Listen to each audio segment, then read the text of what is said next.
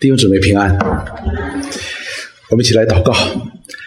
亲爱的主，我们来到你面前欢欢喜喜，我们也要敬拜你，这是你配得的，也是我们当做的。愿你祝福并带领我们下边的敬拜，也与我们同在，越过人的一切的软弱，在我们当中来赐福我们，带领帮助我们。无论我们楼上的敬拜，楼下的敬拜，都求你来祝福带领同在。我们祷告奉耶稣基督的圣名。阿门。我们今天呢是希伯来书的最后一讲，最后一讲呢往往是重要的，它都是带着一些总结性的一些经文来告诉我们话的。但是如果我们讲到前边，我们所讲的基督徒的品格的建立的时候呢，我们强调了基督徒的品格呢是非常重要的。那么接下来呢？今天呢，我们就看保罗这做最后的劝勉和祝福的时候呢，他讲到的是重道受教，主得荣耀。什么叫重道受教呢？首先，我们要看重这道，我们要看重神的话语，这一点是非常非常重要的。我们中国人有一句话叫“有眼无珠”，就是你你不看不出一个事物的价值。我们就通常称通常称它为有眼无珠。那么重道呢，也是一个道理的。重道就是我们要首先明白这道的宝贵，以及这道所能给我们带来的祝福到底是什么，我们才能够真正的去看重它，去认识它，去学习它。所以这是非常重要的一件事情。那么我们看保罗在这最后的教导当中，我们看他讲了什么呢？我们可以学习到什么呢？第一个告诉我们说，借着十三章的十七节到第十九节说，众道受教，凡事有益。我们来一起来看希伯来书第十三章的第十七节到第十九节，保罗这样说：你们要依从那引导你们的，且要顺服，因他们为你的你们的灵魂时刻警醒，好像将来交账的人。你们要使他们交的时候有快乐。不致忧愁，若忧愁就与你们无益了。请你们为我们祷告，因我们自觉良心无亏，愿凡事按正道而行。我更求你们为我祷告，使我快些回到你们那里去。我们先来看第十七节，这里说你们要你们就是他在劝告所有的基督徒，不但那个时候的基督徒，或者说希伯来书的受信的受众，也包括我们今天的基督徒，说你们要依从那些引导你们的，切要顺服，因他为你们的灵魂时刻警醒，好像那将来交账的人。那么这里边有两个词非常的重要，因为这涉及到我们一个品格的建立的。这里两个词，一个是叫依从，一个叫顺服。但是对于我们来说，似乎觉得说依从和顺服呢，应该是差不多的。但是呢，如果我们仔细看呢，他们两个是这两个词呢是有一点点不同的。那么顺服呢，我们都知道什么意思啊？我们也常常用顺服，基督徒应该顺服，顺服权柄，对吧？顺服。神顺服神的话，顺服教会的神所设立的权柄。这个顺服的意思是什么呢？就是在什么什么之下，在什么什么之下，你对他的这样的顺服，在他之下。而依从呢，稍稍有不同的。依从的意思当中有一点啊，被说服，被说服啊，就是你被说服了，或者说你被劝诫了。有这个意思在里边的，所以呢，我们就知道，一个是这个顺从呢，是一个比较主动的，在一个权柄的下边叫顺服。那么依从呢，或多或少有一点被动的意思，就是你不得。我们中国人有些时候会把它翻译成什么呢？叫降服。什么叫降服呢？你被人打败了，也就是我们被真理打败了。真理成功的说啊，劝说了我们，劝诫了我们，我们愿意甘心的来依从，所以它有一点点是不一样在里边的。但是呢，无论是依从也好，或者是顺服也好，我们都是要小心的，因为这里边所告诉我们的，圣经里边讲的顺服也好，讲的依从也好呢，从来都是有方向的，它不是盲目的啊。顺从与依从都不是盲目的。我们先来看这里告诉我们，你要依从那些引导你们的人，你们却要顺服。这里告诉我们是引导你们的人啊，就是神在教会当中所设立的权柄，所以你要依从他。所以，如果我们要知道依从带有说服，借着真理去说服人的时候，那我们就知道我们顺服是顺服什么？显然不是顺服这个人。而是顺服的真理，这一点呢是非常非常重要的。我们是基督徒，我们的心灵的眼睛是被神所打开的。我们是不但可以分别善恶，我们不但可以知道什么是对的，什么是错的，什么是神眼中看为好的，什么是神眼中看为坏的，而且神也会加给我们力量，行在神所喜悦的当中。这叫顺服。顺服的是什么呢？是真理。所以讲到顺服的时候呢，一定是对神、对真理的顺服。为什么呢？因为只有神是绝对的，他是绝对公义的，也就是说，你顺服他是绝对不会错的。我们人呢都很有限，即便是最属灵的属灵人，他也也也有很多的有限的。所以，当我们讲到顺服绝对的顺服呢的对象呢，只有神，因为只有他才是绝对公义的。那么我们就有好多的基督徒，当他不明白真理的时候呢，他就会乱用这样的顺服与不顺服的概念。所以，当讲到顺服的时候呢，有的教会里边真的有这样的人：我不要顺服你牧师，我为什么要顺服你牧师呢？我只顺服神。所以，圣经对他来说就是批评教会的一个、批评牧师讲道的一个工具了。所以这是一个很大的一个误解。我们来看，当彼得和约翰他们去传福音，在店里边传福音，然后说：“哎，你传耶稣不行。”于是工会的人就把他抓到了，抓到了大祭司面前。大祭司说：“你不是不让你传耶稣吗？你怎么又传了吗？”那么我们来看，彼得是这样回答这样的顺服的啊，《使徒行传》第五章的二十八节到第三十二节。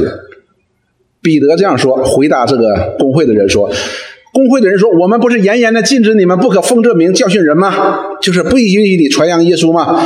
你们倒是把你们的道理充满了耶路撒冷，想要叫这人的血归到我们身上吗？因为如果使徒们所传扬的这个耶稣他是基督的话，那么这些大祭司工会的人就是亲手杀死耶稣的人。”杀死神儿子的人，所以他说你不行传这个，你传这个相当于就把这个罪定在我们身上了，是因为是我们把它定在十字架上的。二十九节，彼得和众使徒回答说：“顺从神不顺从人是应当的，所以这就是一个原则。所以我们说顺服呢，依从也好，不是盲目的。”彼得呢，在这里边也是如此的。我们都知道，使徒们是非常的奉公守法的公民呐。他无论在罗马，无论在耶路撒冷，他们都是无可指摘的。按照犹太人的律法，他们是无可指责的。像保罗一样，他无论进食，无论祷告，无论灵修，他都是很敬虔的犹太人。但是呢，他们却要传扬耶稣是基督。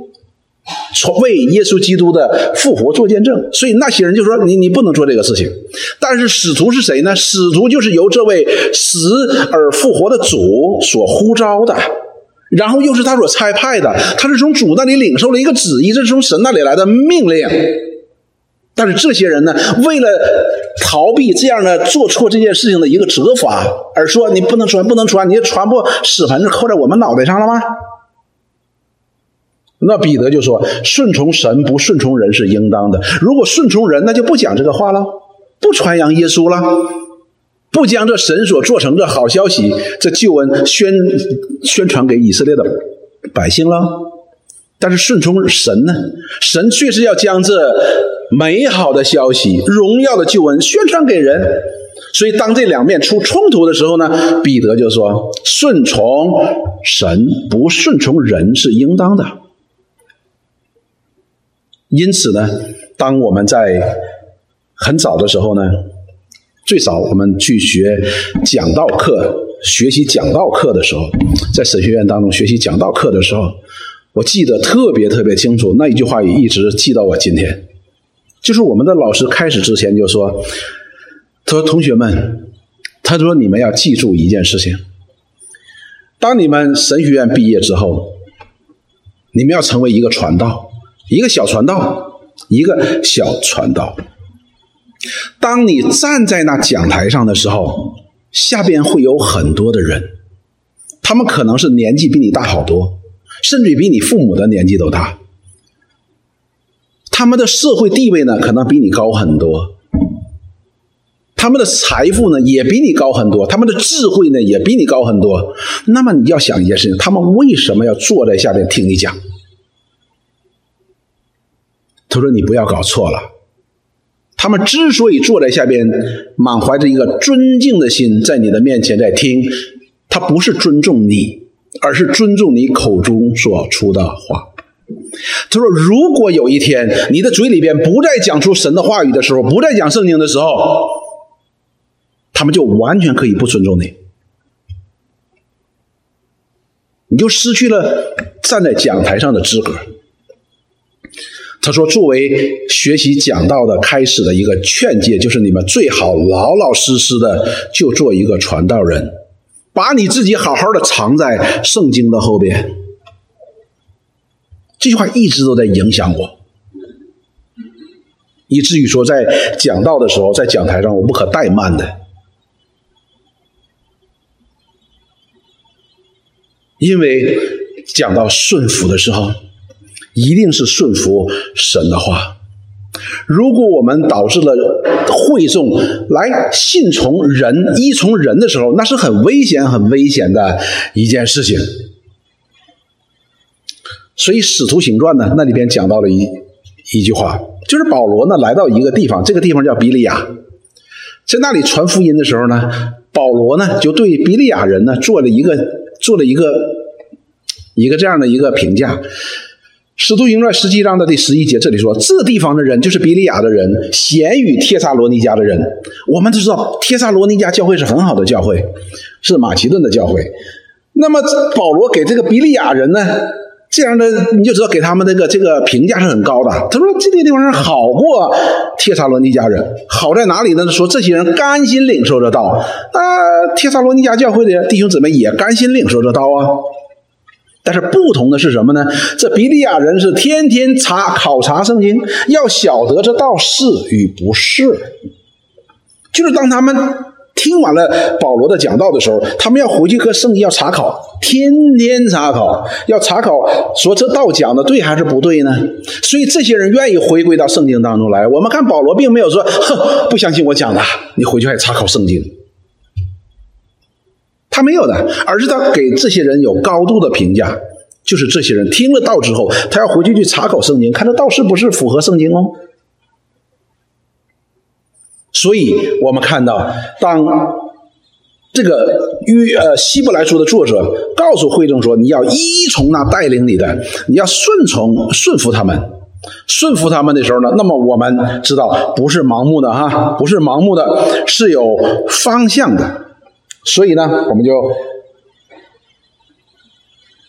看接下来看，当我们接下来看的时候呢，这里边就说你们要顺服他们。”因他们，这是有个因为哈，有个因为的原因。你们为什么要依从？为什么要顺服他呢？因他们为你们的灵魂时刻警醒，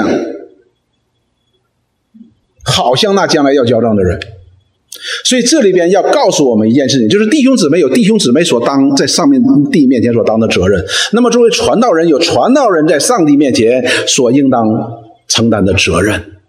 弟兄姊妹有没有依从和顺服的这样的责任呢？有，但是传道人呢，你更有一个将神的话语传扬出来的这样一个一个责任的。为什么呢？因为借着这样的话语的牧养呢，要为会众负责任的，而且要为会众到上帝面前要交账的，这个是不简单的一件事情。然后呢？说你们要使他们交的时候，就是在神面前交账的时候，为谁交账？就是神所托付给这个传道人的羊群的时候呢？交账的时候呢，要有快乐啊，高兴啊。所以传道人到上帝面前交账的时候呢，他要高兴，而不致忧愁。若忧愁，就与你们无益了。如果这个传道人人在上帝的面前交账的时候呢，交的忧忧愁愁的呢，你们与你们就无益了，你们就得不到很多的益处。什么意思呢？我给弟兄姊妹举个例子，大家就知道了。我从小学到初中，跟我哥哥呢都是在同样的学校里边读书的，所以呢，那些老师呢都认识我哥哥，也认识我。然后呢，因为我和我哥哥在同一个学校，差两年级，所以呢，那些老师呢不但认识我哥哥，也认识我，同样呢也认识我爸爸妈妈，因为是是。好像一家人在这里边，他就都有一个关系一样，甚至于有的老师呢是我的亲戚的，是我们的亲戚的。那我哥哥呢，在学校里边呢，他是一个很乖的学生，也不调皮、不捣蛋、不做坏事情，在那里专心学习。所以呢，在他高中毕业呢，他就顺利考上大学了。所以你知道那些老师呢，见到我爸爸妈妈的时候呢，他就有一点小小的成就感。他觉得说啊，看把你的儿子教的还不错吧，所以向我哥交账的时候呢，为我哥交账的时候呢，就是什么有快乐的。但轮到我呢，就不一样了。我是一个特别特别贪玩的一个一个一个孩子的，我特别喜欢玩，一有机会呢我就要去玩，没有机会呢我就自己创造机会去玩。所以那个老师呢，对我是时常非常的头痛啊。所以有的老师甚至跟我说：“他说我都不知道该怎么跟你爸交代，他把你教成这样。”所以呢，当然了，最后他有交代的哈，他是有交代的。但是交代的时候呢，他是这样子的：来到我们家，拿着那个录取通知书，我考上了。一方面很高兴，但是高兴当中呢，带着一种啊。卸下了一个千斤重担的感觉。他说：“哇，你可走了，可完事儿了，我可交代了，交差了，这叫交差了，就完事儿了。你，所以这就叫什么呢？这就叫交账的意思。交账的时候要有快乐。我哥哥他就有快乐，交我账的时候他就没什么快乐。”好像说：“哎呀，可摆脱了，get rid of me，把我摆脱了。你看，你可走了，你快走吧，你再不走就完蛋。”那么，在整个的高中阶段，我就因着我的不顺服，我就失去了很多在高中阶段我应该有的这样的利益益处的。不像我的其他的同学，我的其他同学都很乖的，人家就得到了很多的益处，我就没得到。同样的道理，一个传道人牧养一间教会，他要为这个教会来。这里告诉我们什么？灵魂时刻警醒的，灵魂时刻警醒的。为什么呢？因为要交账的。有一天你们在这里边每一个人，上帝都要向我讨要的。你怎么搞的？你怎么没有关心他？你怎么忽略了他？一定会的。那么交账的时候呢，我会有的弟兄姊妹，我会很很喜乐的，很快乐，因为我看到他一直在在主里边在成长，哇，一直在成长。但是有些呢就不成长，就好像我在高中高中的时候，老师看我一样，人家老师也尽心尽力的在帮我，在教我，在劝导我，甚至于我们那时候老师会打我的，但是就这么不成器。就走得很慢，所以交账的时候呢，就会有一些忧愁。啊，怎么办呢？在教会里待了十年，怎么还不长进呢？我们今天很多的时候呢，会这样说：哦，这是神允许的。一句话就觉得我今天的软弱，我今天的不追求，我今天的不顺服，就好像理所应当一样。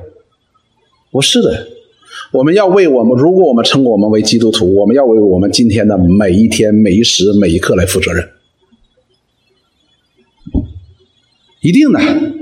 所以呢，我们就知道，一方面作为弟兄姊妹要有顺从和依从的这样的一个一个责任。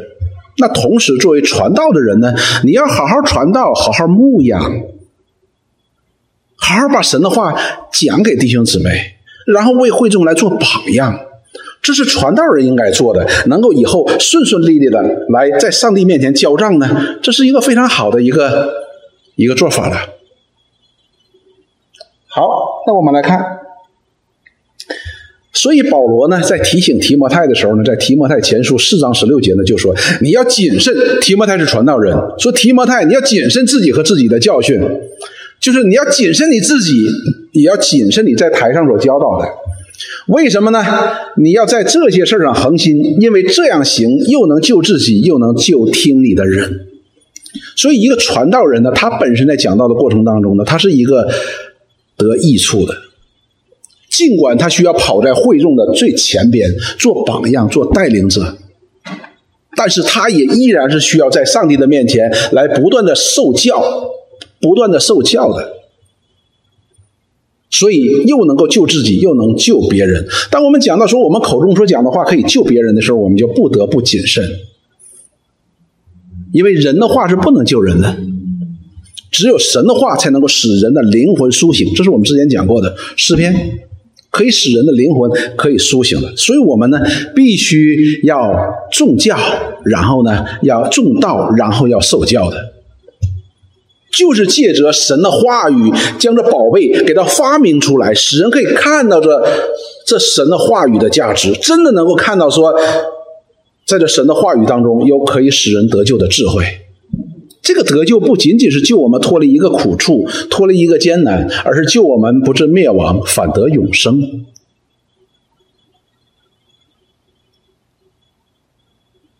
所以我们都应该面对这样的教训的时候呢，我们要非常非常的小心。那我们同时看到，又是保罗在劝诫提摩太。提摩太后书二章十五节到第十六节，保罗说：“你当竭力在神面前得蒙喜悦，做无愧的工人。”实际上呢，这句话呢，我自己觉得也不单单，当然是特别指到传道人的，也指到我们每一个人的。我们要做一个无愧的，无愧的呢，在神面前呢，就蒙主喜悦。如何呢？就是按照正义分解真理的道，就是要好好的把神的话讲解清楚、讲解明白。就好像你在给你的儿女做饭一样，你愿意做一顿垃圾食品的饭呢，还是愿意做一顿有营养又美味的丰盛的一餐呢？这是不一样的。当然，我们要预备一个垃圾食品很容易的，你随便打个电话，这些垃圾食品就送来了，不需要你付出任何代价。但是，如果我们真的是爱我们的儿女的时候的话呢，你会看到他生命当中需要什么，然后给他做一顿美餐，维生素加点维生素，加点蔬菜是维生素 B 哈，然后就加点鸡肝维生素 C 就加点柠檬啊，这孩子就健康的成长。所以，按照正义分解真理的道是什么意思呢？就是你不要把我们的东西呢加进去，而是把神本身的话语呢把它发明出来，就是我们称它为叫真道。我们今天为什么如保罗所说，我们今天的信仰遭人诽谤？我们今天基督徒好多的时候，教会被诽谤，基督徒的生命被诽谤，基督徒的名声被诽谤，传道人的名声被诽谤。为什么？当然，我们可以一句话说啊，仇敌的攻击啊，世界的攻击，我们可以这样说。但是，我们是否考虑过，我们真的有破口？这是一个问题。如果我们真的生命当中有这样的破口，我们信口信口怎么说？不能说信口那什么，反正我们就口里满嘴跑火车，想讲什么就讲什么，什么鸡汤啊、骨头汤，我们都放在一起一起讲，那这个真道岂不被诽谤呢？这道不但不能够建立人，不能够建立自己，也要遭人诽谤的。所以保罗说：“你一定要按照正义分解真理的道，要远避世俗的虚谈，因为这等人必进到更不敬虔的地步。”所以，当我们滑入这样的一个状态的时候，是什么状态的时候呢？就是我们没有看重这真道，圣经所启示的真道，而是我们好像吃火锅一样，把所有的那些杂七杂八，我们以为有道理全放在一起的时候呢，这里边就好像我们已经进到了一个什么不敬虔的地步。因为什么？因为我们把神的话，我们没有按照正义分解真理的道，而是把那些我们自己以为有益处的，我们都加进去了。这里边就包括许多的世俗的虚谈。那么这个后果是什么呢？就是进到更不敬虔的地步。这是没办法的。当我们寻求敬虔的时候，我们从敬虔进到更加的敬虔；当我们同样进到了这种世俗的状态的时候呢，或者不敬虔的地步的时候呢，我们只能进到更不敬虔的地步。如果不悔改，只能进到更不敬虔的地步。所以弟兄姊妹，当我们讲到了说交账这件事情的时候呢，我希望弟兄姊妹能够明白。这个呢，不仅仅是我的责任，我当然要交账，但是你们也有你们的责任。所以我一直跟弟兄姊妹讲，如果我哪里讲的、做的不符合神的教导，你一定要告诉我，我愿意悔改。你就是在帮了我，作为肢体当中，你就与我是有益的。那当然，作为一个传道人，我也愿意是与你们有益的。我的友谊是什么呢？就是真的能把神的话呢，能够完完全全的、好好的讲给大家，使我们能够有真道在我们当中，使我们可以行走路的时候呢，我们是有亮光的，而不是靠那些七七八八的那些光怪陆离的灯来光来照耀的，而是用真光照耀，这就是神的话的照耀我们。而只有这真道被发明出来的时候，按照正义被分解出来的时候。才能够真正的苏醒我们的心，打开我们信心的眼睛，使我们可以看到这神话语的价值。我们看到这位上帝的一切的伟大，一切的美善，在我们心中，以至于可以产生什么敬畏的心和顺服的心。这是特别重要的一件事情。所以要顺服，要依从。那么《使徒行传》当中呢，保罗呢在二十章的十八节到第二十一节，他这里讲到了一件事情，就是当这真道发明出来的时候呢，因为你知道啊，当光照耀的时候，会照耀出来很多东西我们看不见的。以前，比如说这个这个教堂被废弃了，被废弃了十年。这里边桌上充满了灰尘，有很多的老鼠爬来爬去的。但是当我们把这个灯关掉的时候呢，你一进来觉得，哎，这教堂不错。借着外边微弱的光，你看这教堂不错哈，彩色的玻璃，哇，很漂亮。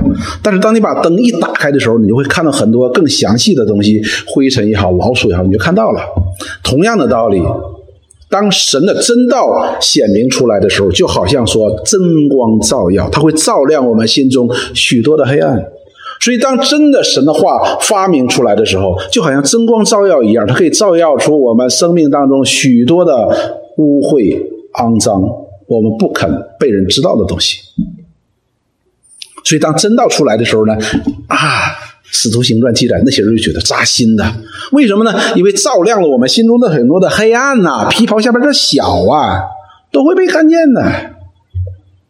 所以，当真道发明出来的时候，并不是你听了哦哈哈你就高兴的，有好多是令我们不高兴的。那传道人当如何去做呢？或者说，对于弟兄姊妹啊，你讲的顺我意，我就顺服；不顺我意，那我就不顺服呢？不是的，我们看保罗如何做。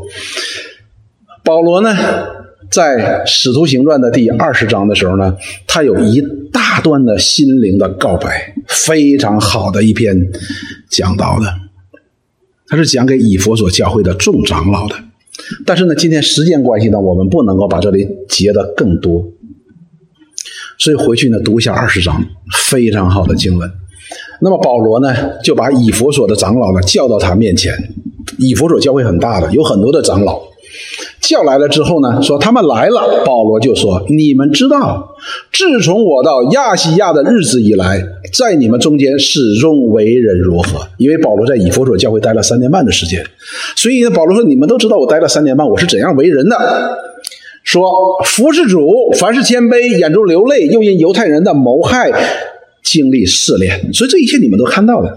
接下来他就说：“你们也知道，凡与你们有益的，我没有一样避讳不说的，或在众人面前，或在个人家里，我都教导你们。”所以，一个真正好的传道人，他不会因为情面，或者因为某些邪情私欲，或者惧怕弟兄姊妹不喜欢听，他就说：“哎，这事我不讲了。”但是同时，这里边也在提醒我们一件事情。保罗告诉我们说：“既然保罗所教导的都是与你们有益的，那么你们就应该什么？顺从、依从，而不是用。”传道人，你不应该用弟兄姊妹喜欢不喜欢来判断真道，你都要把它讲出来。你不能怕得罪人。那同时，弟兄姊妹，你也不能够用我喜欢不喜欢来判断我要不要听，要不要顺服。重点在哪里呢？是不是神的话？如果是神的话，那么它的价值就超过一切的金银，远超我心里喜欢不喜欢。那都是与我有益的。中国人讲良药苦口利于病。那我不喜欢他，与我是有益处。那我必须要面对着真光的照耀所显明的一切的污秽，我要悔改的，因为我知道这是神所喜悦的。因此，我们就知道，当我们重教并且重道并且受教的时候呢，你凡事都得益处。为什么？因为凡事都行在神的旨意当中，凡事都能够被神的真光所照耀。无论是传道人，无论是弟兄姊妹，我们凡事都会得到益处的。那么，另外一段，保罗，保罗可以说是一个最伟大的布道家的，也是个最伟大的神学家。他另外一段呢，这一段呢是他教导提摩太的。这段经文呢，我就决定把它全部选出来，全部选出来。那么这段经文呢，实际对每一个传道人呢，都应该熟记于心的。那对弟兄姊妹呢，也应当熟记于心的。保罗呢，写到提摩太后书的时候呢，他就即将殉道，他知道自己即将殉道，所以呢，当他讲到了第四章最后的时候呢，他就做了在提摩太面前就做了一个心灵的告白。这告白怎么说呢？他说：“我在神面前，并在将来审判活人死人的基督耶稣面前，凭着他的显现和他的国度嘱咐你。”那么我们就知道了，这个嘱咐是极其重要的。以至于这里边用了几个，用了四个，用了五个这样的定冠词、定语啊，来描述这个嘱咐。保罗的意思是什么呢？不是我私下给你一个教导，给你一个提醒，给你一个劝告，不是私下里的，而是在神面前的，在审判活人死人的基督的面前的。凭着他的显现和他的国度，我嘱咐你，所以这嘱咐是非常非常严肃的。他怎么说呢？勿要传道，一定要传扬这福音。无论得时不得时，总要专心，并要并用百般的忍耐，各样的教训，责备人、警戒人、劝勉人。所以你不但要传道，而且是不管得时不得时。什么是？就是什么叫无论得时不得时呢？就是无论有没有机会，你都要传道的。而且是什么呢？你要专心，还得忍耐，还是百般的忍耐。因为听你想传道的人呢，不一定都是喜欢你的，不都是喜欢你所传的，很可能是敌对你的，很可能是抵挡你的。但是你需要用百般的忍耐。这里告诉我们去责备人、警戒人、劝勉人。第三节说，因为时候要到，人必厌烦纯正的道理，耳朵发痒，就随从自己的情欲，增添好些的师傅。今天就是这样子的，今天就是这样的，人都喜欢找一些稀奇古怪的、迎合自己胃口的这样的教训的，就是耳朵发痒啊，喜欢听一些。你知道这里面讲的耳朵发痒是什么呢？当我们耳朵痒的时候，我们就喜欢去去挠一挠，啊，然后就不痒了。而这些人呢？到末后的日子呢，会有一些人对真道、对神的话呢，会痒痒的。什么意思呢？他需要一个掏耳勺去掏一掏，能使他出。掏耳勺是什么呢？就是那些奇谈怪论，那些心灵鸡汤，那些荒谬的言语。哎，我们一听，啊，这合我意呀。我们就去随从自己的情欲，给自己增添好多的师傅。因为今天的师傅太多了，真师傅、假师傅都很多，假师傅要很多了，假师傅当然更多。而且你会发现，假师傅讲的东西往往都能够正中你的下怀。真道让你听了不舒服吗？你有没有听过一种教导？你犯罪这事儿不怪你，怪谁呢？怪你爸。有没有听过这样的教导？为什么怪你爸呢？因为你爸想，你爸脾气不好，所以直接影响到你的脾气也不好。所以你今天脾气不好，不怪你，怪你爸。还有一种说法，哎，这个你今天这个犯罪呢，不怪你，怪谁呢？怪你妈。为啥呢？你妈在你小的时候，曾经在你的生命当中造成一个极深的生命的伤害，使你的生命里边留下一道伤疤。当类似的事情发生的时候，哇！你的脾气就出来了。我们的罪就是我们的罪，但是当有人告诉你说你你今天脾气不好，不怪你，怪你爸。哇，你今天时常有一点忧郁呢，不怪你，都是你妈伤害你的结果。你会觉得哦，对呀，我本来不错的，就怪我爸我妈，就怪张三，就怪李四，怪我的老板。我们怪很多的人，唯独忘记了一件事情：我们生来就是罪人哦。所以保罗就告诉他们说：“你不要随从你的情欲，而要什么顺着真理，不要给自己增添很多的师傅。你要追求那纯正的道理。所以告诉提摩太说：你要专心呐，要专心呐，要忍耐呀。然后接下来保罗就说：说这些人掩耳不听真道，就随从那些什么荒谬的言语。你讲的我不喜欢听，我去听别人的。然后说：那你怎么办呢？”你应该怎么办呢？他说：“你却要凡事谨慎，忍受苦难，做传道的功夫，尽你的职分。所以你不要跟着会众走。我们今天有很多的时候呢，传道人为了人数能够增加，为了奉献能够增加，为了自己能够有一个好的名声呢，怎么样？他就会修改这些真道，能够把人吸引过来。”保罗说：“你要谨慎呢，你不要随着，你不要随着会众的需要去走，而是你是神的仆人，你要传扬的是真理，传扬这福音。然后说你要谨慎，这是一个。接下来你还要忍受苦难，这是一定要忍受苦难的。”然后呢，你要做着传道的功夫，尽你的职分，因为这是你的职分，你必须如此的。那么接下来，保罗就说：“我现在被交奠。交奠的意思是什么呢？就是旧约当中有一种祭，叫做奠祭。奠祭的意思是什么呢？就是这个祭做好了之后，然后在上面撒上酒，这个酒叫什么呢？叫奠酒。”这个酒撒上之后呢，这个火就烧得更大嘛，就这个祭物呢能够更加好的被烧透，更更快的被烧烧在神的面前。所以保罗说什么呢？我现在被交奠，就是好像一个祭即将被献给神一样。他说我离世的时候到了，所以保罗知道他自己要即将殉道，然后接下来他给自己呢做个总结，他这样说：那美好的仗我已经打过了。美好的仗他打过了，当跑路的当跑的路我已经跑尽了，所信的道我已经守住了。这里边我们留心一件事情：我们基督徒每天都在打仗，打一个征战的，和这个世界、和这个世俗、和不敬钱在打一个仗的。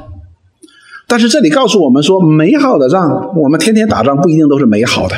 但是保罗说，他要打美好的仗。什么叫打美好的仗呢？就是依靠神，在神的旨意当中来面对。这在以弗所书当中讲的非常的清楚，来面对这天空中那属魔鬼的势力。保罗说：“我跑的路我已经跑尽了，所信的道我已经守住了，他没有偏离的。”这叫美好的仗。他说：“从此以后，有公义的冠冕为我存留，就是那，就是按着公义审判的主，到了那日赐给我的，要赐给我的，不但赐给我，也赐给凡爱慕他显现的人。”你看，保罗这里边就有一个很大的一个拓展。我们今天也每个基督徒也在打仗，但是我们打仗的过程当中，好像以佛所说书上中所说的，我们要要真理要要记上的。真理作为腰带要系在身上的，对吧？救恩要戴上头盔呀，我们要戴上护心镜啊，要拿上信德的藤牌呀。我们今天做的就是这件事情。我们在神的话语当中不断的在装备我们自己，我们使我们可以在那磨难的日子，我们可以在这场征战当中，我们也打保罗所打这个美好的仗。而且那里告诉我们说，一个美好的仗必须你打仗结束了之后，你还站在那里，什么意思呢？这叫完全的得胜。以前的时候打到打仗呢，就是谁倒了谁就输了。你比如跟人打仗，打完了之后，对方你的确把对方打赢了，完自己也倒那儿了，这不是美好的仗。美好的仗最后你得站在那里，因为我们的神永远都不会失败。所以我们要重道受教，凡事我们都能够得益处，都能够打这美好的仗。我们各担各的责任。我们在上帝面前，因为我们是肢体，我们在上帝面前领受的职责不一样。但是我们无论领受了怎样的职责，我们都会在我们的职责上，我们要尽心尽力，各尽其职。我要为我交账的，我还要我要负责的。所以呢，我们看到了保罗呢，在这里边呢，就保罗呢，在这里边就做了一个榜样。他怎么说呢？他说：“请你们为我祷告。”啊，保罗要请我们为他祷告，祷告什么呢？他说：“因为我们自觉良心无亏，就是我们良心是没有亏欠的。我们良心在上帝的面前，在弟兄姊妹面前，我们都是无亏的。”保罗说的什么意思呢？他就是在神的面前是一个无愧的工人，他按照主的旨意，按照主的吩咐来建立教会，来牧养教会，来传扬福音，他没有什么亏的。接下来呢？他说：“凡是愿是愿意按正道而行，他不但宣扬，他也行在真道当中做表率。所以呢，他求说：你们要给我祷告，什么意思呢？要兼顾我。我更求你们为我祷告，使我快些回到你们那里去。回到哪里去呢？能回到以弗所教会的。所以这里也告诉我们，保罗。”虽然他说我自觉良心无亏，我们自觉良心无亏，但是依然需要你们来为我们祷告，使我们不至于在这走到最后的时候什么失脚。然后呢，也告诉我们要尽快的回到你那里，也表达了保罗对弟兄姊妹的这种思念，这种情真意切的肢体的关系。就是保罗常常说，这些他传福音，然后信从耶稣的人说，都是他在主里边所生的，是这样的一个关系。所以，作为传道人呢，都应该以弟兄姊妹的益处为益处，守住自己祈祷传道的那个位置，要忠心的传讲神的话语，百般的忍耐。而作为弟兄姊妹呢，要依从。这样的真理，顺服这样的真理，我们一同的作为一个整体来一起的向前走。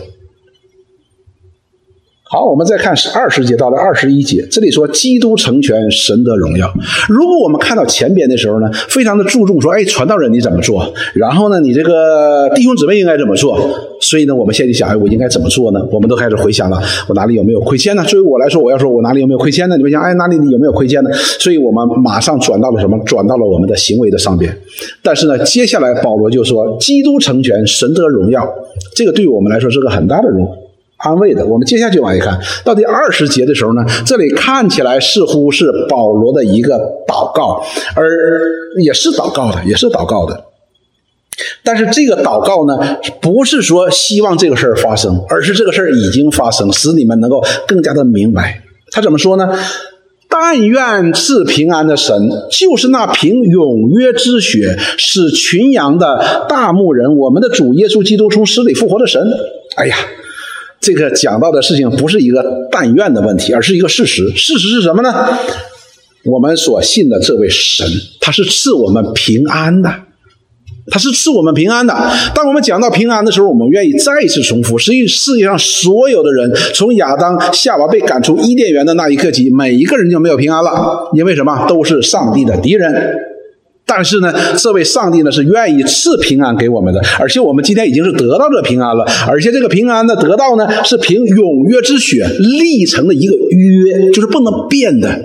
所以，我们今天在耶稣基督里所得到的平安，所得到的赦免，所得到的恩典，是永约之血所立成的，就是不能改变的。接下来说，使群羊的大牧人，我主耶稣基督从死里复活的神，这位神赐平安，使基督从死里复活，使我们可以在他面前，凡信他的人可以称义的。所以，由着称义而来的这样的平安。然后说，在他是指着这样的神在讲话，在各样善事上成全你们，在各样善事上成全你们。前面我们讲过什么叫善事？善事就是什么呢？善事就是在神眼中看为善的事，而神拯救我们的目的，就是预备我们要行他眼中看为善的事，按照他的旨意而行。在这些事情上成全我们，什么叫成全我们呢？就是我们肯定自己成全不了的，自己成全不了的。然后呢，说叫你们遵行他的旨意。什么叫叫你们遵行他的旨意呢？我们也说使你们遵行他的旨意，因为我们天生是不能够遵行神旨意的，但是神却要。什么使我们遵行他的旨意，然后又借着基督，呃，耶稣基督在你们心里行他所喜悦的事儿，哎，这个事儿挺有意思的，就是耶稣基督在我们里边来使我们可以行出来他说喜悦的事儿。换句话说，这就是罗马书当中保罗所说的：“我所想做的，我做不出来；我不想做的，我反倒去做。我不想做的是什么呢？犯罪，但是我却犯罪。”我想行耶和华眼中看为善的事情，但是我却做不出来。但是保罗最后怎么说？感谢主，感谢我们的神，依靠我们的主耶稣基督，我们就得胜了，就得胜有余了。我们就可以做我们不想做的事儿啊，我们就可以做我们想做的事儿，我们可以不做我们不想做的事儿，我们可以行耶和华眼中看为善的事。那么这里边希伯来书告诉我们说，我们必须依靠这位主。才能够行出他所喜悦的事，然后说愿荣耀归给他，直到永永远远，阿门。这就愿荣耀归给他，也就是说，神在整个的这个过程当中，他要得到一个荣耀，而且神要得的是完全的荣耀。所以，当我们关注我们的行为的时候呢，你不要靠你自己，我是否顺服，我是否依从，你不要看你自己。只有当神的话语出来的时候，你才能够真正的依从和顺服。所以有些人会问我：我为什么就不能顺从呢？我就很简单，两个原因：一个是你不懂，你不明白，你不真知道；另外一个原因就是你不信。能够使我们不信从、不依从的，只有这两点：要么是我们真的不明白，就是你不明白这是这真道的价值，这是神的话语。要么就是我是存心，我就不顺服，我就不信，就这么简单。所以，当我们回到神的话语当中来的时候呢，我们却发现呢，我们天然本性我们就是不顺服的，我们天然本性就是做不成的。但是感谢神，神是要在我们这些人当中做出他所喜悦的事儿，也就是说，借着我们来做成他的旨意。目的是什么呢？他要得到完全的荣耀。我们本来都是死的人，但是却在我们身上显出了我们主那复活大能的生命，神就因此而得荣耀。所以，当我们讲到了，包括我自己也一样，当我说我要按正义分解真理的道，按照神的心意来建立教会，按照神的心意来带领同工，按照神的心意来。关爱弟兄姊妹的时候，这不是凭我自己我可以做到的，这是神的自己的话语的能力进到我们的里边，才能够使我们保足的，才能够使我们生命成长的，才我们属灵的力量才能够增长的。不是我能做什么，我能做什么呢？我们不过是仆人。诗篇一百二十七篇的第一节，这是我们常常能够背下来的经文。说若不是耶和华建造房屋，建造的人就枉然劳力。建造的人都在建造的，但是你枉然劳力，就你建的没用。必须是什么？耶和华建造房屋。什么叫耶和华建造房屋？你可以问说，那耶和华建造房屋，那我还建啥呀？对吧？那你给我建一个就得了呗。所以这个意思是什么呢？后边讲了，若不是耶和华看守城池，看守的人就枉然警醒。那耶和华说，你就替我看守得了，我就睡觉就得了呗。所以这些经文呢，不是使我们颓废的意思的。什么意思呢？这是神给我们的恩典。当摩西上山去领受法版的时候，耶和华神呢也命令他为他建造会幕，建造会幕。耶和华神把这会幕的尺寸、材料、样式，完完全全的，还有材料都启示给摩西，说你务必要按照我山上所指示你的样式去做的，你不可以自己发挥的。摩西下山就带领以色列的百姓开始建造会幕，那些能工巧匠建造会幕，这就叫若不是耶和华建造房屋，建造的人就枉然劳力。就是人按照耶和华神的旨意建造的，神说好。如果你不按照神的旨意去做，就枉然劳力。你建起来会幕，人看可能非常的恢宏，非常的伟大，非常的漂亮，但是耶和华神这不是我的会幕，这不是他要的，必须按照他的旨意的。那同时也讲给我们一件事：我们若按照耶和华神的旨意去做的时候，他就替我们看守，他就替我们负责。但是，往往我们人就是这样子的，就会觉得说，好像有点不太合理呀。这是我们在讲到了依从和顺服的一个最大的障碍。比如说，旧约时代，以色列人进迦南地的时候，他面对的是什么？耶利哥城。当他们进入迦南地的时候，就遇到了一个很大很大、坚不可摧的一个城，叫什么呢？叫耶利哥城，就好像我们说泰坦尼克号一样。泰坦尼克号那个沉船呢，我们都知道是沉船嘛，是吧？几千人死了，两千多人死了。那个船曾经被称为不沉之船，就这个船是不能沉的，但最后也沉了。这个耶利哥城呢，被称为是不可毁灭的，你根本就攻不破这座城的，太坚固了，固若金汤。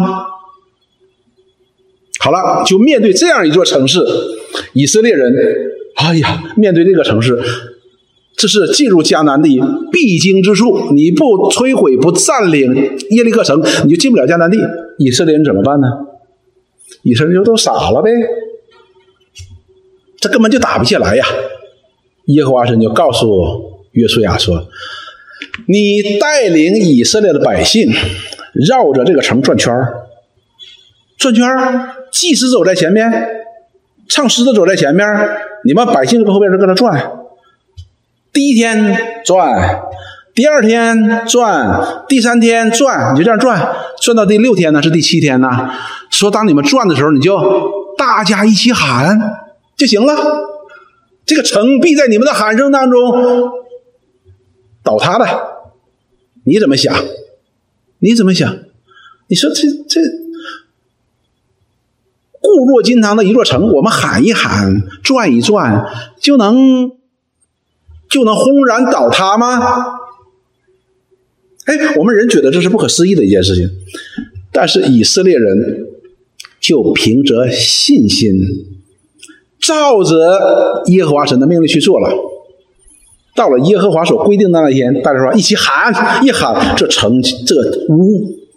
牢不可破的城，就在以色列人的喊声当中，怎么样呢？欢呼当中就垮塌了。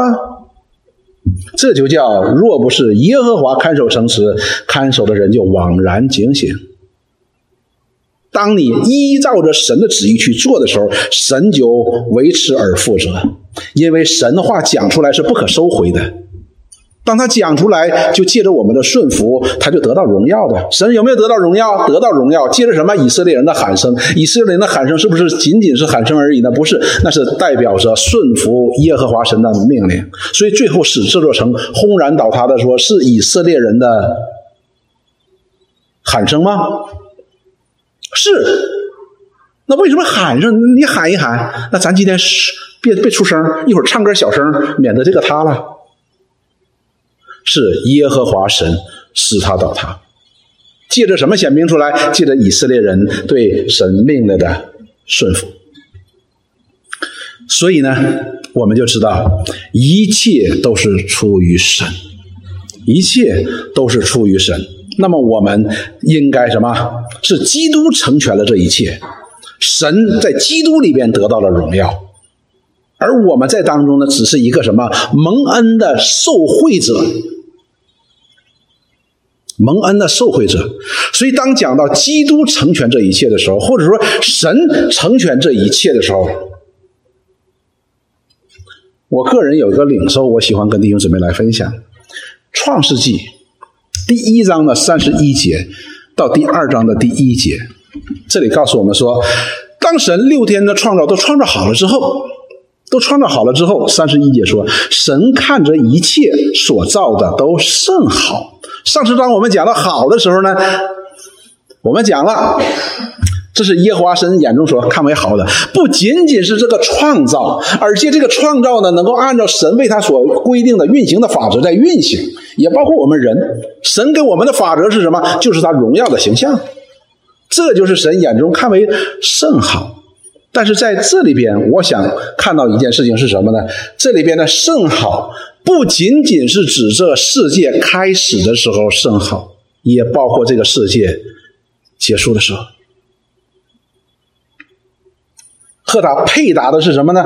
配搭的就是当主耶稣被吊钉死在十字架上的时候所讲的最后一句话。记载在约翰福音十九章的三十节当中，这里告诉我们说，耶稣被钉在石架上，哎呀，流了很多的血，他的口很渴，而且很痛苦，所以人呢就给他一些醋，拿个苇子蘸个海绵，蘸一点，给他嘴上蘸一蘸。耶稣尝了那醋，就说成了，便低下头将灵魂交付了神，就是主耶稣这里边所讲的成了。什么成了？神的旨意成了，这就为好的一部分。这是一主呃，神看着一切是好的一部分。所以呢，我们就知道一件事情。这里边讲到了说，神看一切甚好啊。第二章的第一节、第二节不在哈，我给大家读一下。第二章的第一节，《创世纪》说。天地万物都造齐了，到了第七日，神造物的功已经完毕了，就在第七日歇了他的功，安息了。这里边讲到神完毕了，完毕了。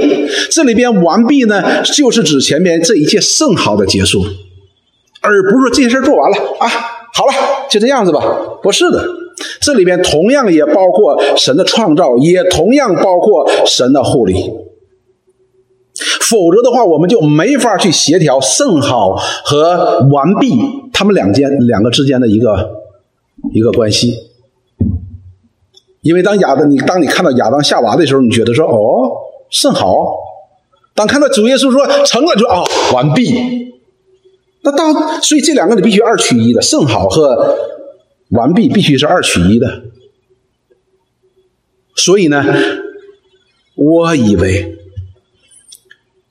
神说一切所造的甚好以及完毕呢，是指神整个创造的大功，不但包括创造，也包括神对这一切被造物的护理。比如说，我们看到天使的堕落，亚当犯夏娃犯罪的时候，我会觉得说：哦，这难道是甚好吗？好像没有什么上有瑕疵啊，我们讲有瑕疵啊，出事了。但是这个完毕完毕，这个完毕呢，好像似乎也不完美，完毕了，但是不完美。直到主耶稣说成了，我们才能够明白前面他说讲的到底是什么。所以因此呢，这里边的甚好和完毕呢，似乎我们如果不好好理解，就会有一个有一个冲突的，有一个冲突的。那么这一节经文当中告诉我们说，保罗说是神要在这一切事上得到完全的荣耀，就是甚好的结束。神要得到一切的荣耀，这里边也包括我们人的得救，也包括人我们在罪恶当中的灭绝，这都是神的荣耀伟大的旨意一部分。弟兄姊妹，所以，当我们想到这里的时候，你有没有想到这位神的伟大和他的荣耀？弟兄姊妹，当我想到这里的时候呢，我突然觉得我的脑袋一下就停住了。停住的意思是什么呢？就是我们那个计算机啊，运算速度不够了。